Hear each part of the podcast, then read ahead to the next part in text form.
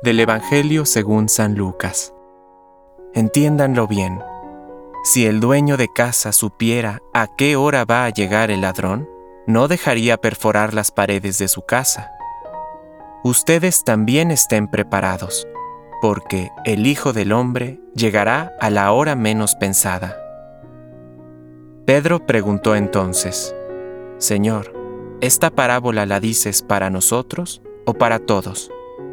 El Señor le dijo, ¿Cuál es el administrador fiel y previsor, a quien el Señor pondrá al frente de su personal para distribuirle la ración de trigo en el momento oportuno? Feliz aquel a quien su Señor al llegar encuentra ocupado en este trabajo. Les aseguro que lo hará administrador de todos sus bienes.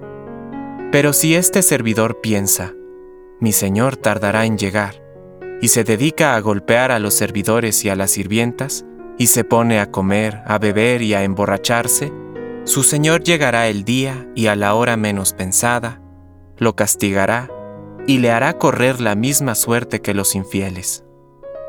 El servidor que, conociendo la voluntad de su Señor, no tuvo las cosas preparadas y no obró conforme a lo que él había dispuesto, recibirá un castigo severo. Pero aquel que sin saberlo se hizo también culpable, será castigado menos severamente. Al que se le dio mucho, se le pedirá mucho, y al que se le confió mucho, se le reclamará mucho más. Palabra de Dios. Compártelo. Permite que el Espíritu Santo encienda tu corazón.